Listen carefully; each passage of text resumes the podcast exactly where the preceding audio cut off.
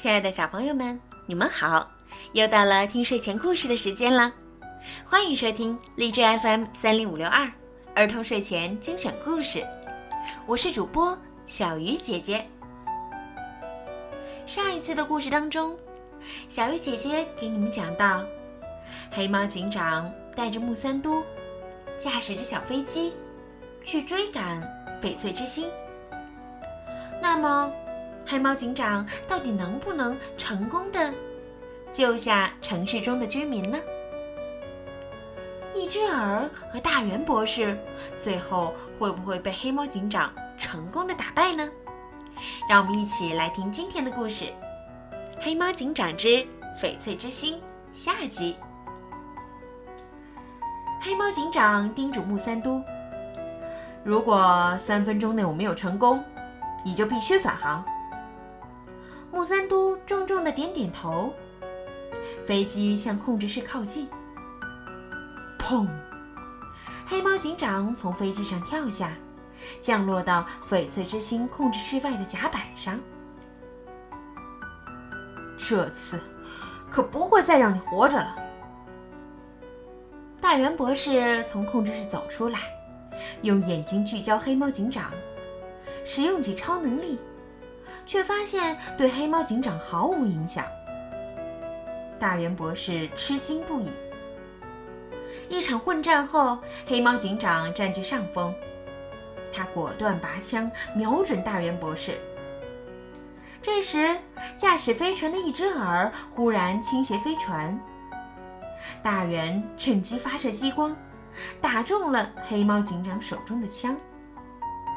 滴滴。雷达显示有东西在接近。木三多回来了。木三多驾驶的飞机一会儿上一会儿下，一会儿东一会儿西，一会儿南一会儿北，歪歪扭扭在枪林弹雨间穿梭。一只耳紧盯发射台上的屏幕，拼尽全力，眼珠都要掉出来了，还是打不中灵巧的木三都。当看到大圆博士差点儿将黑猫警长推下飞船，木三都一紧张，按下了发射炮弹的按钮。炮弹没打中大圆博士，反而击中了一只耳所在的控制室。砰！炮弹袭来，一只耳惊恐地抱住了头。趁着大圆博士分心，黑猫警长一个翻身回到甲板上。控制室被炮弹袭击受损，响起警报。砰！主板不停爆出火光。倒计时显示还有五分钟。这时，翡翠之星控制程序受损，方向导航失灵，变速调节失灵。呜呜呜呜呜！警报声四起。无法控制飞船的一只耳走向大圆博士准备的逃生飞行器，准备独自逃走。木三都开始焦虑、自责，怪自己不小心打坏了控制室。翡翠之星内部的乘客们此时也更加恐慌了。而另一边的甲板上，黑猫警长和大圆博士的激战还在持续。最后。黑猫警长利用掉落的铁皮反弹大圆博士的光球，让大圆博士被自己释放的能量击中。大圆博士倒地昏迷。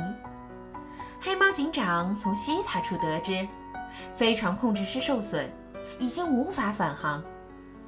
唯一的办法是，用飞机的激光弹破坏载人主球体与控制室的连接通道，让两部分分离。然后依靠重力控制装置的强大能量，阻止球体坠落。但重力控制装置随时都有超负荷的危险，无法保证成功率。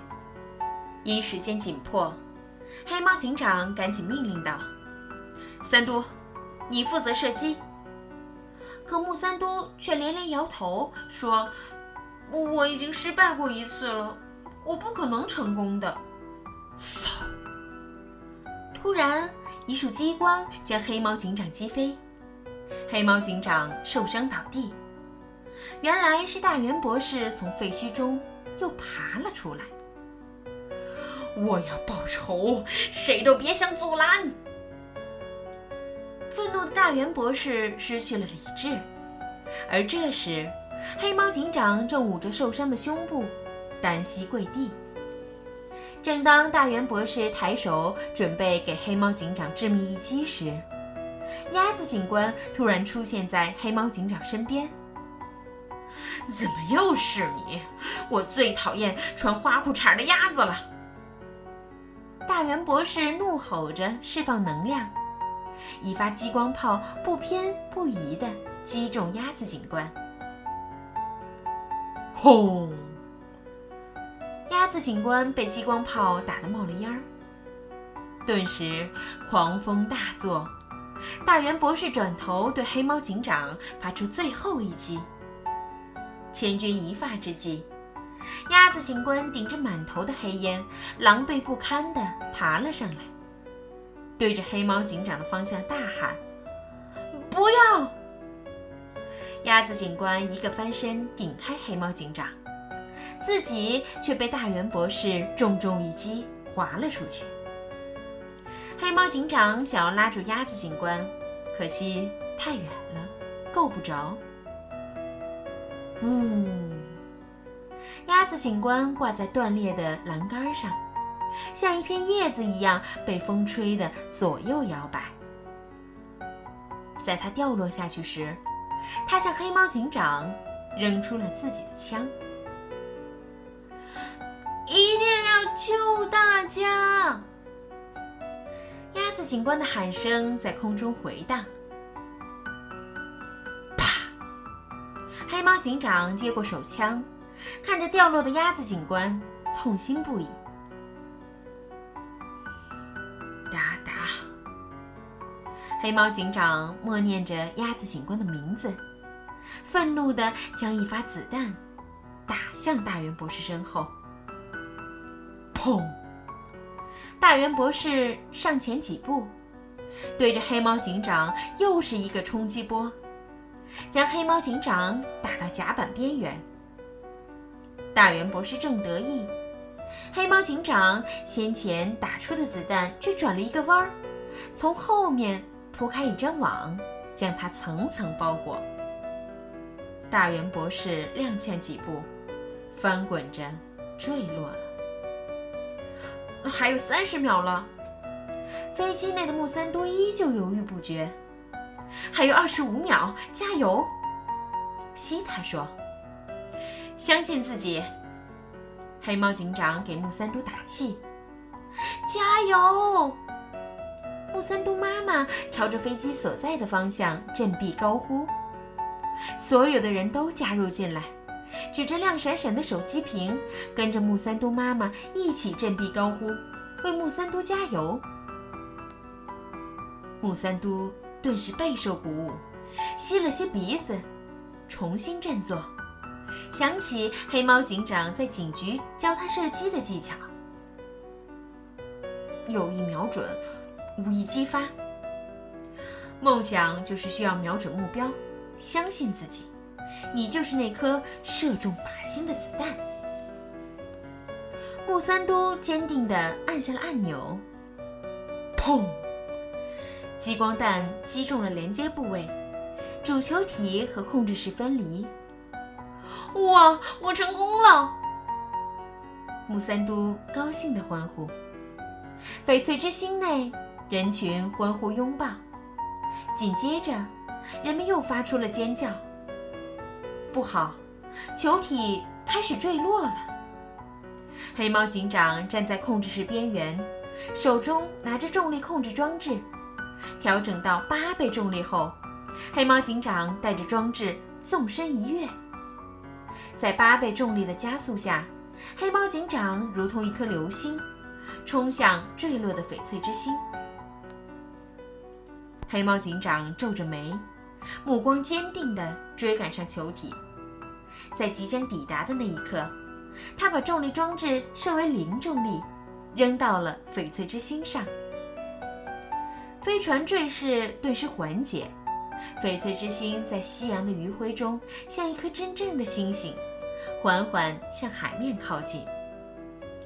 受伤的黑猫警长失去依托，坠向大海。警长，我来救你！木三多开着飞机冲向黑猫警长，在黑猫警长坠入大海前，救起了他。我不会游泳，救命！狼狈的大圆博士在海里扑腾着。警长，你还活着，太好了！我抓住这只大猩猩了。鸭子警官向黑猫警长汇报道：“狂风把他的花裤衩吹得不停地抖动。”环绕着蓝光的主球体从天空缓缓降落到起飞点，保持失重状态的主球体接近水面，最后与海面轻轻接触，犹如羽毛亲吻水面，几圈涟漪向周围扩散开去。围绕着球体的蓝光闪烁了几下，恢复重力的主球体失去依托，哗啦一声落入水中。一股气浪横向散开，激起水花。被搅乱的水面渐渐趋于平静，水面上出现了清晰的翡翠之星的倒影。球体小部分进入水中，大部分静静地立在布满残骸的水面之上，沉重，却饱含力量。翡翠之星安全降落。阳光照射下，整个球体泛出翠绿色的光泽。所有的危机感，顷刻之间一扫而空。哦，我们得救了！人群欢呼起来。干得漂亮，搭档！嘿嘿。不远处，黑猫警长和木三多相视而笑，击掌相庆。身后。昏迷的大圆博士再次被关入特制的牢笼中。